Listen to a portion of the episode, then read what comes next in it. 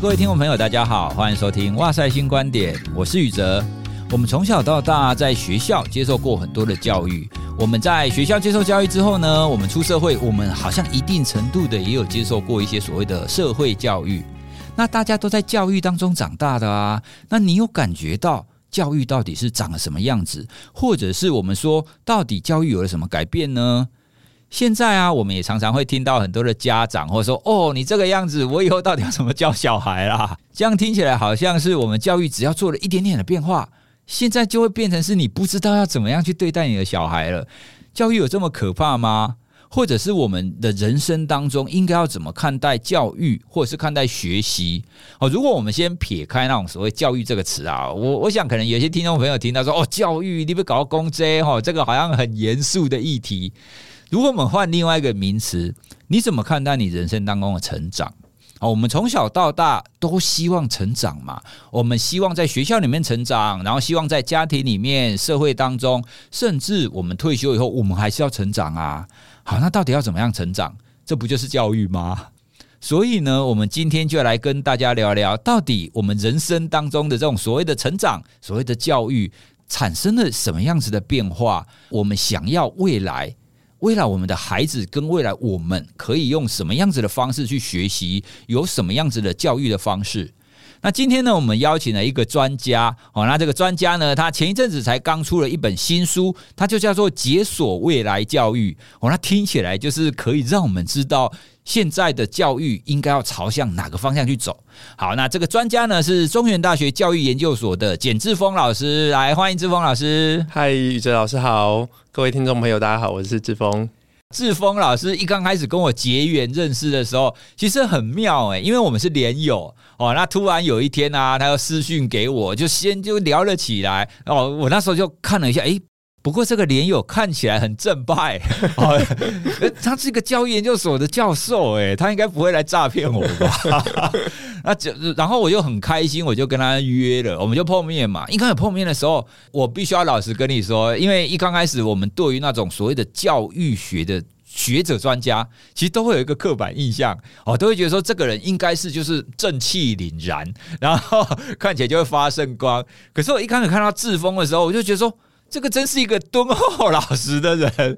志峰，因为哦，我记得你是屏东出生的嘛，对对对，所以从小到大，我们就是这种南部的孩子，然后就是吃土，然后玩土长大的孩子，对，所以看到他，我们那一次聊天就非常有这种这种亲切感跟熟悉感，就是这种哎，南部出出生的土孩子啊，就是这个样子。哎，听众朋友，土孩子并不是什么负面的标签哦，我们相当以土孩子为自豪，对不对？是我那时候其实第一次。连友就是从脸书上面发讯息给蔡宇哲老师的时候呢，我也我其实是心存的害怕，因为我知道哇塞心理学已经有一点名气了。那时候我记得是二零二一年，我就觉得我这样会不会太冒昧了？一开始写讯息，我我已经忘记我写什么了。当时我写的时候呢，我就想说，诶、欸，他应该也不太会回我吧，或者就是很冷淡的回我几句吧。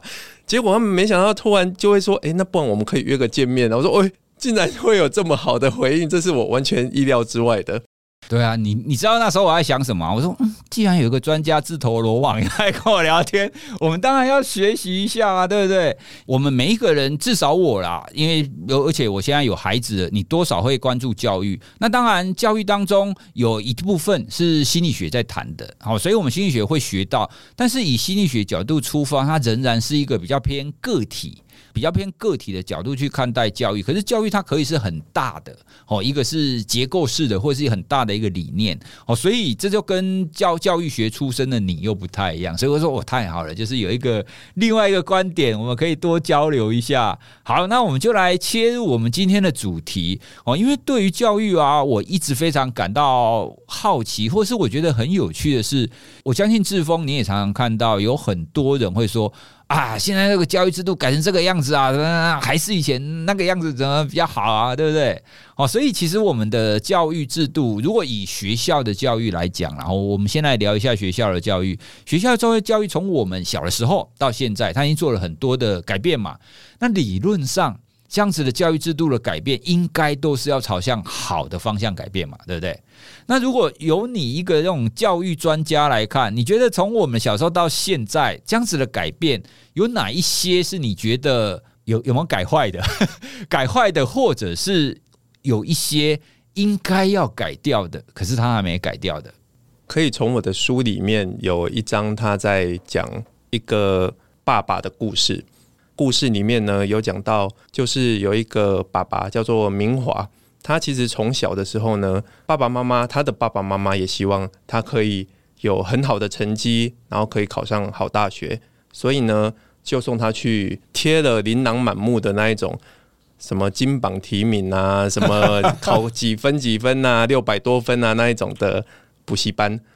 所以他就去，可是他知道他去补习班就是一直听老师讲，他觉得非常非常的无聊乏味。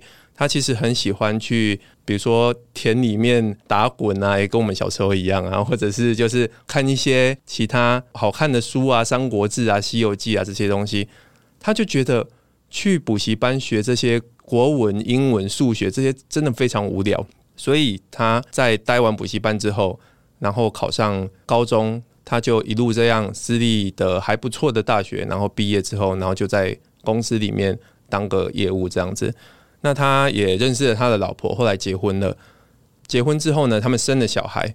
他一开始非常非常的厌倦，就是觉得说我不应该把我小时候的这一种很不喜欢带给我孩子，所以他就坚决的不要送他的孩子去补习班。经过了小学之后呢，一直到国中、高中，他突然发现。哎、欸，他的孩子真的跟不上学校的，对，就是成绩一直落后。老师说：“哎、欸，这个补习班都教过啦、啊，我们这边课堂里面就不会教啦、啊。”不教，对对，所以他就突然觉得说：“哎、欸，以前说小学的时候可能跟不上还好，但是到国中的时候、高中的时候，哎、欸，完全都跟不上嘞。”他好像最后也没有办法，然后也只能再把他的孩子送到他小时候非常非常讨厌的补习班。我看到这个故事的时候，其实我是非常的难过、心痛。对，就觉得说，好像我们的教育一直说在改，可是并没有改到说完全真的适合我们学生，真的去对于这个学习是喜欢的。所以刚刚提到的，到底有什么不太妥当的部分，到现在还是有的。我觉得就是我们在传统文化的分数至上的观念，还有知识为主的这种观念，其实是改不掉的。嗯。我们想看看，呃，从过去呃国立殡仪馆编的这几个科目，到了九年一贯哦，国音数设置哦，然后到现在我们有一零八课纲，其实我们的学生并没有跳脱出那一些学科里，而反而加进来的是更多，比如说像是一零八课纲里面要有呃多元选修哦，学习历程档案、生活资讯，太多太多加进来，从以前的五科变成现在的十科。这个太多太多的这种科目，让我们的孩子其实每天真的非常非常的痛心的。你看到孩子，你说啊，你要给他们去追求自己的兴趣啊，然后去玩他们有兴趣的这种东西啊，可是他们常常从补习班回来的时候已经晚上十点了，没力了。对，然后隔天六点还要起床，然后准备去上学，周末也是一样排满满的这种补习班啊、才艺班啊。你觉得我们的孩子？怎么可能会从这样的一个环境里面，真的去找寻到自己的一个真的很有兴趣的事情来来探索呢？所以，如果我们的考试这种方式没有减少、没有降低的话，其实我们的孩子真的很难去找到自己有兴趣的。美国大学他们的入学考试 SAT 这个考试是。每现在每一个大学生要要升大学的学生，他们都会考的。那他们考的呢，主要是考三个，就是阅读、文法还有数学。而这个考试重点里面呢，是针对资讯整合及分析真实世界问题的能力，所以重视逻辑跟推理，还有语言能力，这个变成是他们考试的主要的在 focus 的一个门槛。那分数以外，可以看到很多学生的不同，比如说像学生写出来的论文啊，他们参加活动的这个经验啊，还有他们对于某件事情的看法，比如说像批判、合作、思考的这些能力，这是从另外的百分之五十的面试里面看出来，而不是从考试里面看出来。所以，如果以这样来看的话，他们重视的其实是更多的那一种整合能力，而我们却还是把它分科分成国英数设置，然后还有一零八课纲。加的那些学科，这个其实会让我们现在的孩子其实跟过去我们从小到大所长成的其实没有太多的不一样，我们都还是在考试里面，在这个分数的一个框架里面。想说啊，我只要考上大学，我就是什么 事情都可以奔放了，就从此 幸福美满，对不对？对，那些书都可以丢了。可是真的不是这样啊！台大电机系叶秉成教授他其实提到过说，我们现在其实是一个非常快速知识爆发的一个时代，而我们不能用过去的那一种训练的方式在训练我们的孩子。这个很多人都讲过了，但是他讲到一个点哦，就是说。过去我们都会说啊，你是社会组的，你是呃理工科，你是自然组的，所以我们过去好像就会很自然的用领域来分出这样的不一样的学生了。可是现在其实各个行业你其实都是要去做很多跨域的，会互相整合连接。所以他说其实不能看领域，现在要看的其实是议题。嗯，我们有看到哪些，注意到哪些社会上面很 popular 的这些议题。然后我们针对这些议题去探索、去抽丝剥茧、去做出每一个问题解决。而你在解决问题的时候，你就是在学习。所以现在的学习已经变成非常跨域、非常自学的方式。可是如果我们用过去老师在教孩子的那一种方式，就是哦，我们这个课本就是课文是这样，好，你们就是把它记下来，好，理解下来，然后我们考试会考。这已经没办法去解决现在太多太多这种战争的议题啊、环保的议题啊，这些太多太多的议题都没办法解决了。我们未来其实也就是要用这样来看看，说我们的教育可不可以从议题里面来做这样的一个改变。哦，你刚刚分享的这些，让我有好多的东西想要讲哈。从以前到现在，仍然存在一个东西，我们叫补习班嘛，对不对？好啊，可是我们来想，为什么需要补习班呢？补习班后面，它可能有一个需求，这个需求呢，其实就是现在仍然有一个很明显的一个方向。哦，那这个方向就是刚刚志峰讲的，可能是你有制定一些一些你的课纲。哦，换句话说，课纲所反映的有一个东西叫做标准答案。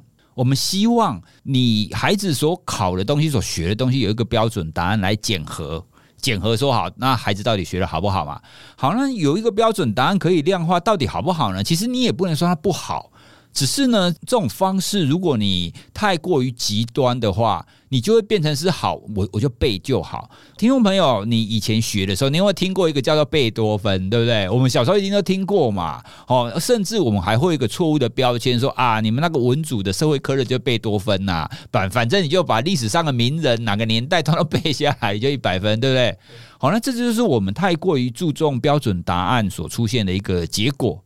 好，那我们当然面对未来，你背那个标准答案是没用的。所以刚刚志峰有提到，其实国外他们就非常在意，或是非常重视所谓的整合能力。你会怎么去看待这个事件？而你看待这个事件，你一定会有不同的观点。那这个观点不是你背得出来的啊，哦，一定是从你这个人从小到大，你对各个领域、各个兴趣跟各个知识的认识，然后再统合起来，然后做一个分析。听起来很美好。我在脸书上，我也常常看到有很多的朋友，他可能都会转说哦，那个比如说某某法国哪一个高中，那他考试考什么，就是让学生写一个那个很有深度的那个题目，有没有？我们脸书上常常都会看到这种东西啊，大家都会称赞。可是你回想回来，如果在台湾考这种题目，会发生什么事？家长会暴动。对对，你为什么给我的孩子那个分数那么低？你凭什么？为什么？对不对？因为没有标准答案。好，所以我我会觉得，刚刚志峰一直谈到现在，他背后还是有一个非常根源的议题，就是其实也不能说所有的家长啊，应该说部分的家长，或是我们仍然有一种期待，说好，我学的东西我就要有一个标准答案，我们没有办法接受这个没有一个非常精确那种分析式的，他到底几分？很多人就会觉得说，这取决于委员，取决于评分老师嘛，对不对？这可能又有一个问题，就是我们可能对评分老师不信任的问题。对，所以听下来，我我们大概有一个最核心的问题就是这样子，大家都希望标准答案。志峰你怎么看这种这种情况？我们如果想要把这样子核心的一个议题把它扭转掉。哦，就是让大家越来越接受我们刚刚所谈的这一种统合性的分析。那我们应该要怎么做，才会让大部分人觉得统合性的分析才重要？我孩子他最近小学一年级而已，你说要标准答案嘛？哦，然后呃，这些标准答案才可以让孩子哦，他可以从这里面，然后让家长知道说，哦，我的孩子有学习到，然后我相信老师他的评分。你想想看哦，那一些问题呢，其实他们在测验卷的那些问题，他们真的就是很标准答案式的，你就是看到然后直接反应。比如说有一个问题是问说“忙碌”的“忙”，嗯，的第一笔画是怎么写？对，然后我就想说，哎呀，不就是一竖吗？结果标准答案不是，是一点哦，真的哦，是“忙”上面那一点哦，对，“忙”上面那个心部的一点，真的哦，对，然后我就觉得说。天哪！我一辈子都写一竖哎，那对我这一辈子有什么不良的影响吗？好像也没有啊。可是我这样就错了哎。哦。而我发现他们的班上哦，好多同学大概一半以上，三分之二都是考九十分以上的。因为我的孩子他是班上唯三没有上安亲班的哦。而他其他的同学呢，就是每天去安心班，然后练习这些测验卷哦，然后就这些题目就是很快可以反应。我突然发现。他真的就是跟我们过去在讲的考试，它是一种已经练习到，它是一个本能反应。我看到题目我就知道怎么写了这种感觉。但是到底这个孩子他懂忙碌的忙，他一点或一竖对他的人生有什么意义？一开始当然看到孩子的分数，我的孩子他考八十几分，在他们班上排的算倒数，我不知道倒数第几名，但是就是倒数。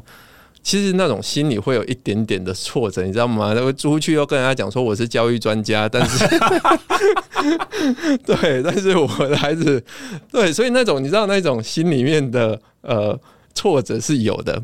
但是后来仔细去想一想，突然发现我的孩子这些问题没有答得好，哎，好像 是我自己应该觉得高兴的，他们没有像那些孩子一样落进去那种标准答案的思路里面。我觉得我在劝每个家长说：你在看你的孩子的成绩的时候，你是用什么样的心态在看你的孩子？首先呢，你要确定说你的你想要你的孩子长成什么模样。比如说像我，我就很希望我的孩子他热爱阅读，他对世界充满好奇，然后他充满创意的去想要解决问题，并且找到自己的兴趣和学习目的。诶，那如果他是这样的人的话，他考。的这个试考到一百分或者九十分以上，他可以变成这样的人吗？老实说，我觉得没有，他不会变成这样的人的话，那我觉得我其实就不要太 care 这样的一个分数了。那个分数其实不是太大的一个重点了。应该我们很多是由分数没办法去评量到的，所以我现在在教我的孩，我的学生，呃，在做评量这件事情。评量在我们教育里面是一个大科目。讲评量这件事情的话，我其实都已经开始不用分数了。你会发现哦，其实像现在在到大学里面教书啊，学生他如果报告一一个给你听的时候，其实你的分数大概就是从八十五分到九十五分，这里面其实对它其实不会差太多。你说八十六分跟九十四分。差在哪里？有时候老师会说：“哎呀，就是感觉他报告表，哎，感觉 什么叫做感觉？对，所以我现在其实很喜欢用一种叫做平量尺。平量尺它是有我，比如说五分的，你觉得他表现呃非常好，或者表现不好，那你要把那些这个写出来。对，你到底平量看到的是重点，比如说，我觉得他的简报制作。有用比较多图来传递资讯哦，啊，另外一边全部都是文字，诶、欸，那这个就是马上看到那个高低立见，那我就会把这个分数呃列出来。如果我要让这个评量是有公正客观的话呢，我就会请，比如说请宇哲老师哦，他呃，请你帮我看一下学生这样的报告，他大概可以几分？呃，请宇哲老师也打一下，然后可能再请另外一个专家也打一下，那我们三个平均起来，小度对，那这样我们可以把质化一样做成量化，对。对，嗯、所以我会用这种方式来看，这个其实非常好用，不管是在呃学习或者是评量上面，其实很多包括是像品德、你的道德观或者是你的想法上面够不够积极，这些我觉得所有都可以评的，嗯，对，所以我很喜欢评量尺这件事情的。哎，你刚刚讲了，又让我想到很多想聊的。不过我们还是要稍微聚焦一下。有第一个，你谈到你孩子的例子啊。哦，听众朋友，我要首先跟大家报告一下，其实我们两个也不太确定你的笔顺，就第一笔你要写什么，是不是真的有重大影响啊？哦，所以听众朋友，如果你刚好是这方面的专家，如果你知道有其实真的有什么非常非常重大的影响的话，请你有可以发讯息跟我们来教我们一下。不过志峰刚刚以这个例子，他告诉我的一件事，就是说。好，没有错。其实孩子现在小学，他们或多或少会需要用一用一种标准答案的方法。你让他知道有一个标准答案，或者是我们一般讲的 prototype。哦，比方说你要教他认识鸟类，你一定是让他给他一个最典型的鸟类嘛，对不对？好，所以他们就会把这种典型鸟类的样子当成标准答案。那之后他们才会慢慢去类化，说，哎，其实有别的跟这个长得不一样的也是鸟类啊。好，所以很小的时候的学习，或许也的确他需要有这种。类似标准答案，或者是我们说到诶 prototype 叫什么原型哦，这样这样子的一个答案存在。但是呢，我们也可以想哦，像刚刚志峰那个例子，我很有感触的，就是我们来思考，你对孩子的成绩，他考出这个成绩来，你真的有必要那么生气吗？比如说以刚刚笔顺这个例子，如果你觉得诶，其实我孩子写字也蛮好看的啊，那只是他的笔顺，他第一笔跟第二笔交换过来而已。或许跟现在的标准答案不一样，但是你有必要对他那么生气吗？好，所以其实我反而觉得，我们发现这种事情的时候，我们反而可以去思考一下：诶，那为什么孩子一刚开始会写那一笔，而不写老师教的那一笔啊？那如果这两笔交换，它到底会影响什么吗？啊，如果没什么影响，孩子写字还是很好看，那你就不用那么气了嘛，对不对？因为很多的家长真的是太在意那个分数，可是有的时候我们也要去检视，为什么孩子分数稍微低一点，它的原因是什么？好，所以如果我们可以发现原因，这样子你才是。你自己跟孩子都可以一起长大嘛？好，比方说，如果我们这一集完，真的有听众朋友跟我们讲，诶，其实笔顺很重要哦。这样我们在节目上虽然我们两个犯错了，但我们也学习到了，我们可以从错误当中学习，就是教育真正的真谛嘛，对不对？对。好，那还有第二点，刚刚你也提到，我们可以用平量尺的方法来谈这种所谓看起来没有标准答案的东西。就让我想到，因为一般我们在对于比比方说好了，你如果要叫学生，好叫孩子，或是叫比方比方说你企业的员工，对一件事情表达出一个整合性的意见，那我们一般人可能会觉得说啊，整合性的意见其实没有什么标准答案啊。可是刚刚志峰就给了一个非常棒的例子，就学生报告嘛，对不对？好，那学生报告好或不好，它当然可以分几个阶段或几个向度来看，比方说它的简报。对不对？简报技巧，那简报的制作，那有没有放图？那他表达的方法，时间的掌控，对不对？好，所以这让我想到的一个概念，就很像是在成长型思维在跟我们谈的有一个关键，就是过程。他们在学习的过程当中，你有没有办法实际而且具体的给予他回馈？好，那像刚刚志峰举的这个例子，就是虽然。学生报告九十四分跟九十分其实没有差很多，对吧？可是如果我们可以跟那一些九十四分的同学说，其实你的简报的图做得非常的好，这样子你的简报会让这些听众，让我们这一些聆听的人更一目了然。你要讲的东西是这个，那你可以跟九十分的人讲说，你的口语表达逻辑非常的清晰，而且你都会列点。来跟我们说明，那这样子会让我们比较容易懂。好，所以这就是回回馈刚刚志峰讲的，透过这种类似平量尺的概念，我们可以很清楚的让这一些呃学生也好，或其他人也好，可以知道说你讲的这个所谓的整合性的东西，它不是完全没有依据的。我们仍然可以去拆解出一些具体的内容来给予回馈。好，所以这其实也一部分的解决了我们刚刚前面讲的问题啦。我们都希望孩子、希望学生在面对这个世界，可以有一个同整性的一个分析，来获得属于他的观点嘛，对不对？如果学生看到什么事情都说：“哎，我记得课本上讲什么，我记得老师说什么，我记得我爸说什么。”这样子你，你你会觉得你的孩子很棒吗？不会嘛。我们都希望孩子有自己的观点，但是我们到底怎么培养他有自己的观点？好，如果我们太强调标准答案这件事情，他是绝对不会有，他就绝对不会有自己的观点嘛，对不对？哎，志峰，那我们再顺着这个议题谈下去啊，你觉得这种培养孩子有自己观点这件事，大概要从几岁开始做啊？小一是不是他们都还在标准答案的这个阶段？那是不是要等到比如说高年级之后，讲到几岁可以开始来培养他有自己的观点这件事情啊？我觉得其实我们好像太把。小朋友年纪小的这一种，觉得说啊，你就是没能力，所以你要听我的观点。但是呢，你会发现，其实很多孩子他其实非常非常有主见的。对，呃，我讲一个例子好了，就是我其实每个礼拜呢会透过远距，我跟我孩子在上英文课的时候，我们在家要做远距。这其实是来自于有一次，就是我让我爸妈他们在屏东暑假嘛，就给我孩子回去。屏东住，那因为我们也要聊天嘛，每天通个电话，但通话的时候很长很简短的就结束了。然后我们就说，那干脆我在线上教你英文好了，所以就由这样来自就教英文。那他回来之后说，爸比我也要用远距教学。我说我们在同一个家里面，我们在同一个空间。他说你就待你的房间，我在我的房间，这样就远距啦。对。所以也因为这样，然后我的屏东有一个好伙伴、好朋友，他的孩子也跟我的孩子一样年纪，所以我们就每个礼拜真的开始就是用这样来做远距教学。那远距教学的时候，刚好也是因为疫情，所以我的孩子呢，其实每天也还是在上他的学校的远距教学。这样，我上完课的时候呢，我就问我孩子说：“你觉得我上的比较有趣，还是？”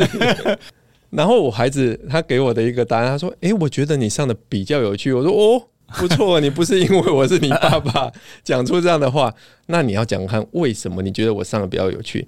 他说：“因为你叫我查英文单字的时候，你会要我分享画面啊。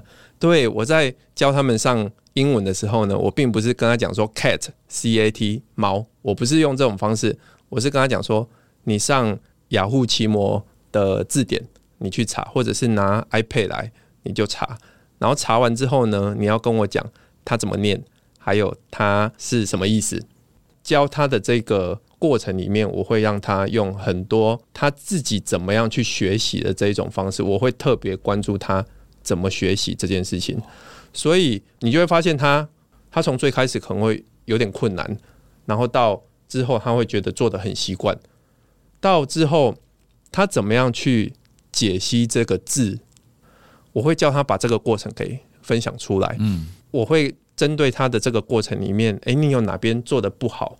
哦，或者是有些字，他比如说像什么 are is 这一种这种什么事，他们就会说这是什么事，他不懂那个意思。那那个时候才需要老师的辅助进来。对，对，所以像这种学习的过程，他觉得他是在分享他的学习经历给我看。嗯，然后他就觉得说，哦，我在我班上上课的时候都没有分享过，诶，我从来没有分享画面呢。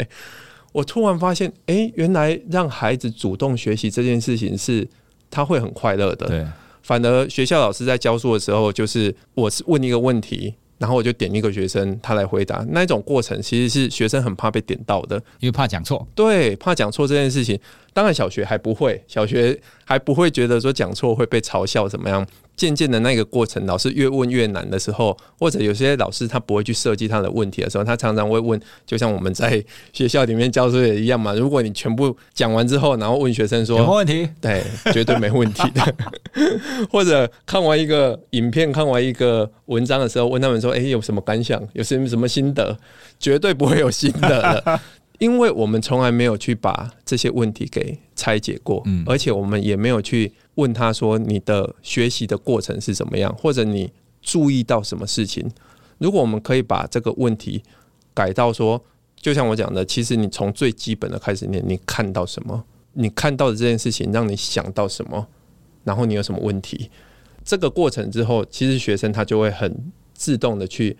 分享很多很多他看到的事情，他想到的事情，然后他觉得诶，哪边他可能看不懂的，所以类似这样的一个过程，他其实就会让学生他变得非常有主见，他觉得说他讲的东西不会被嘲笑了。对，透过这样子自己学习过程，哎，那主动，特别是主动要去找寻、主动去学习，这反而会让他感受到这种学习的乐趣，而不是直接跟他说：“哎，猫 C A T cat 给我背下来。”好，重复一次 C A T cat。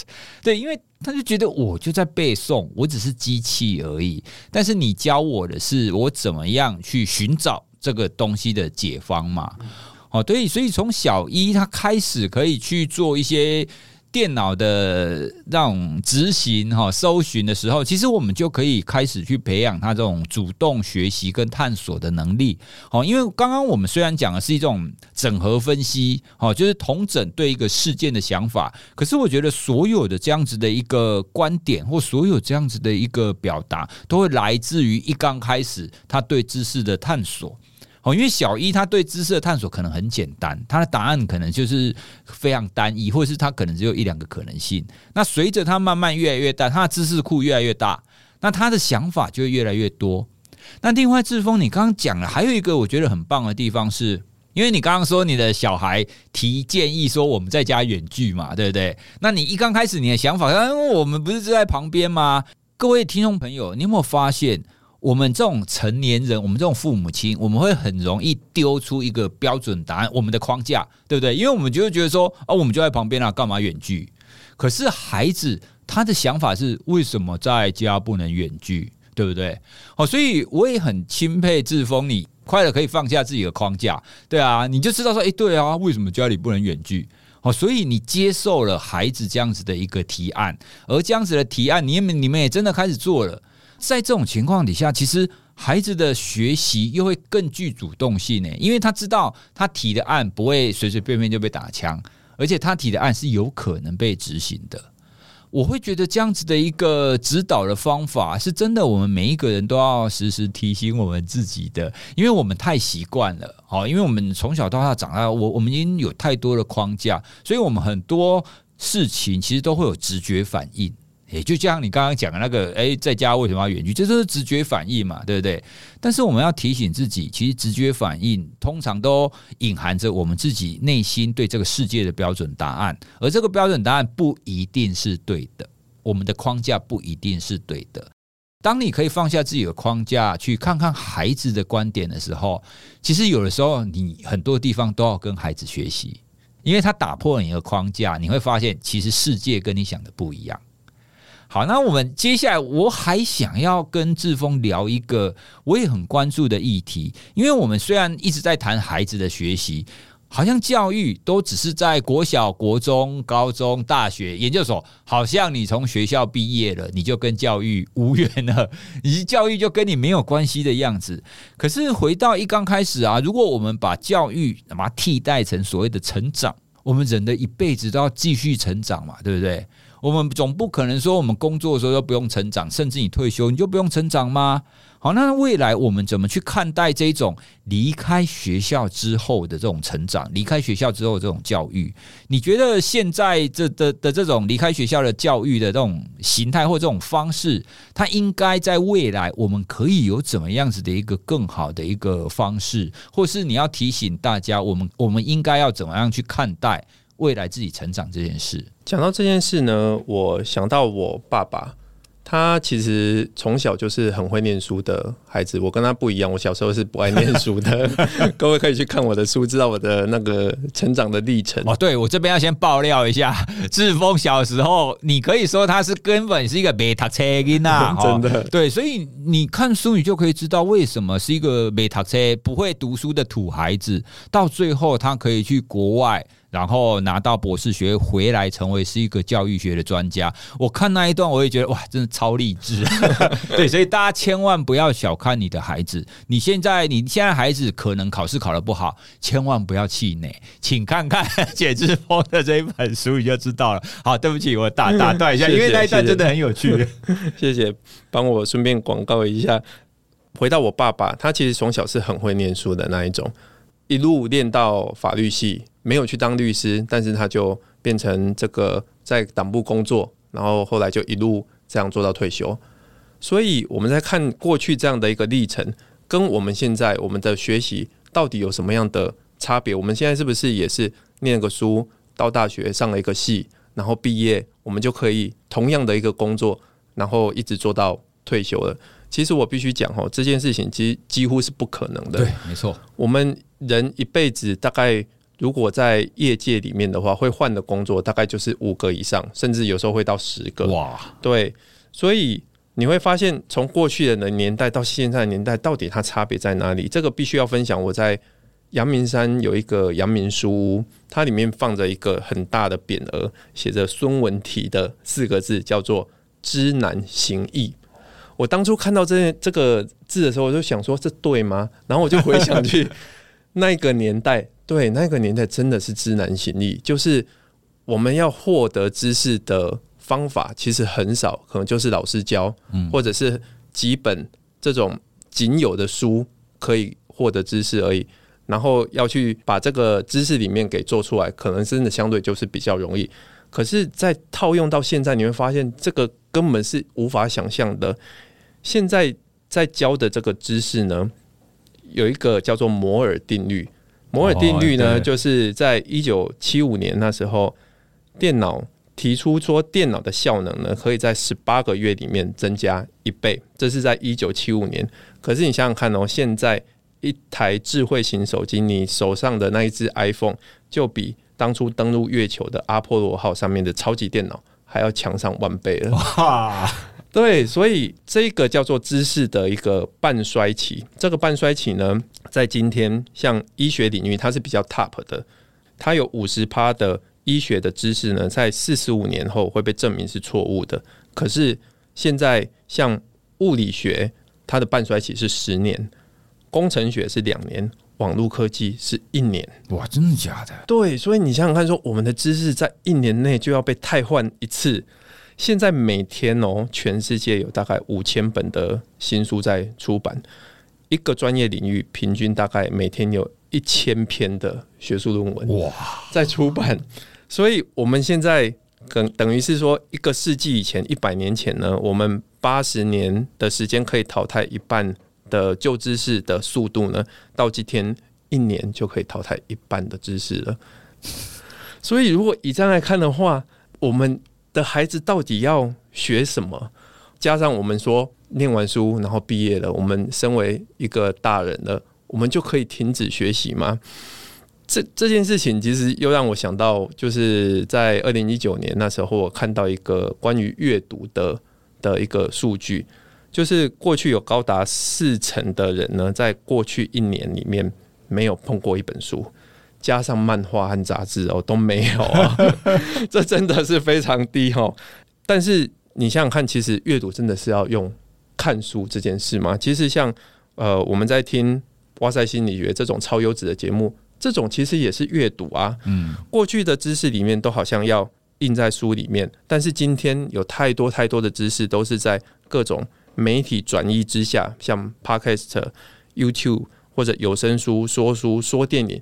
你几乎你要听什么样的东西，甚至人家帮你准备好的，人家帮你很简短的说出来的，在这种资讯大笨方的时代，你真的你要什么东西几乎都有诶，像我们过去你说你无法想象说你去买一张卡带哦，然后。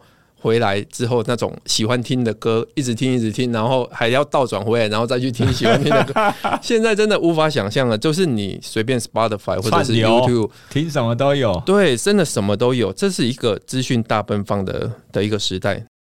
像这样的时代，我要学习的时候，比如说我今天通勤来这边录音的时候，诶，我就听了 Podcast，嗯，好，然后我在跑步的时候呢，呃，我最近也常去上健身房，我就听我很喜欢的 Podcast。然后我跟我老婆说，我其实很喜欢洗碗哦，真的，因为洗碗的时候呢，我可以看 YouTube。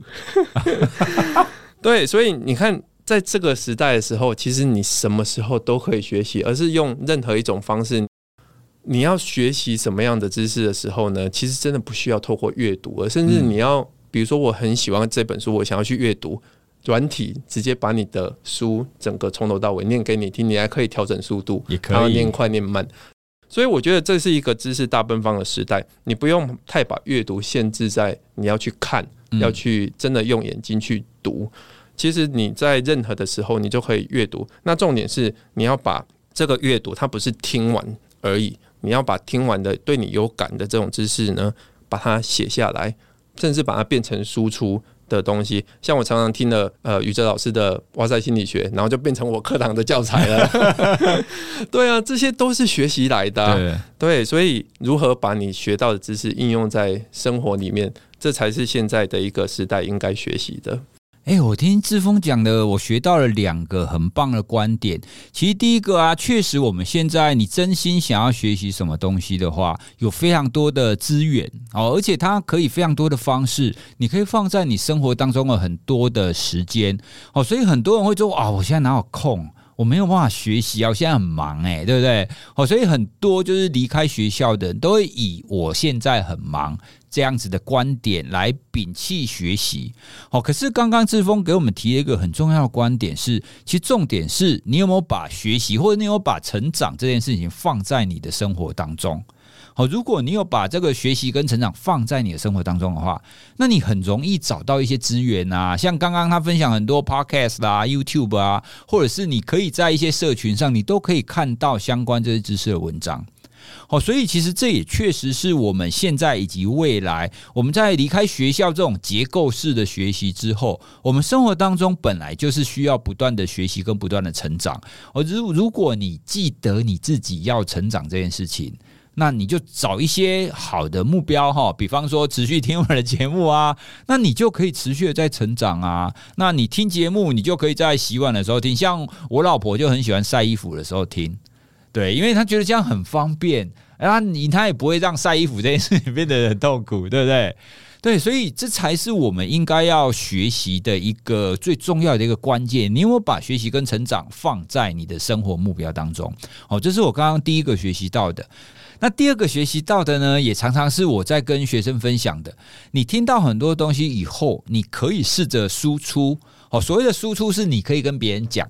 好，比方说，哎、我跟你讲哦，昨天我听哇赛心理学，他访问简志峰的时候，他们提到一个观点，怎样？怎样？怎样？因为其实输出它才是可以帮我们把输入的这些知识在大脑做一个整合。那做一个整合呢，它就会掺入你以前你自己的观点，你以前你自己的既有的知识。那你做这样子的整合之后，它就会变成你的东西。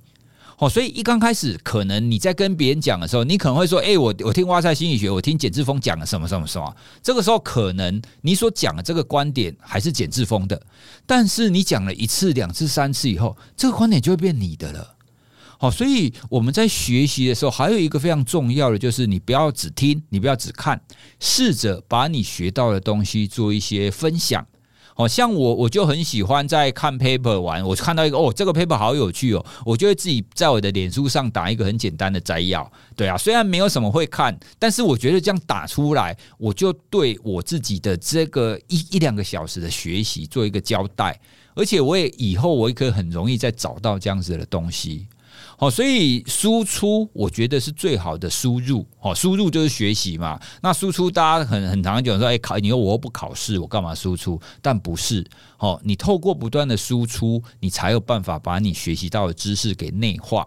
好，所以这也是我们一直以来的一个体会啦。好，所以我在做节目，我我觉得做节目，我常常也可以学习，就变成这样。哦，因为像今天跟志峰聊到很多东西，我就哇，我学习到很多。哦，所以我现在讲的东西，有的时候也很多都掺杂以前节目 当中有一些有知识的来宾跟我们讲什么观点，可是最后那就变我的啦，对不对？